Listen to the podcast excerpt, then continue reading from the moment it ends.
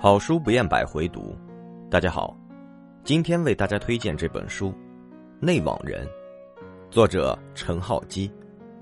本期素材来自豆瓣读书。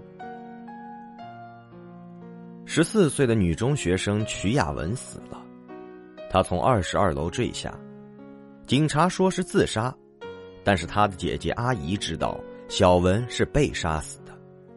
毕竟，在他去世前，才因为一起性骚扰案件遭到网络霸凌，姓名、学校都被公开。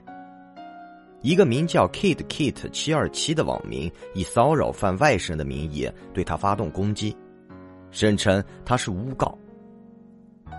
小文每天忍受着网友不堪的辱骂和陌生人恶毒的眼光。为找出背后攻击小文、致使他自杀的始作俑者。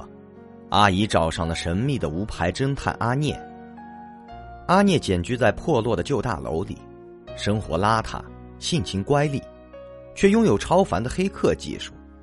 他很快缩小了调查范围，推断幕后黑手就隐藏在小文身边。小文的死会是校园霸凌的恶性后果吗？但随着真相一层层剥开，阿姨心底那个妹妹的形象却渐渐模糊。不知不觉中，他陷入亲情与谎言的迷障里，无法抽身，而罪与罚的天平也开始倾斜，急速导向难以意料的结局。从地铁 WiFi 到邮件追踪，从网站讨论区的匿名贴到生命的真实陨落，陈浩基真切而残酷的揭示了网络的能量如何变成杀人凶手。面对这个瞬息万变的信息社会，我们应当如何在妥善保护自身信息的同时，维持内心的正义？在这个弱肉强食的社会，每个人都分饰着利用者和被利用者。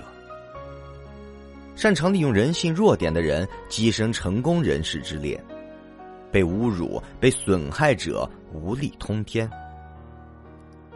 陈浩基借用主角阿聂的双重身份。揭露了所谓的职场精英在飞速发展的社会环境中的扭曲心态与行为，对当今社会的生存逻辑发出质疑。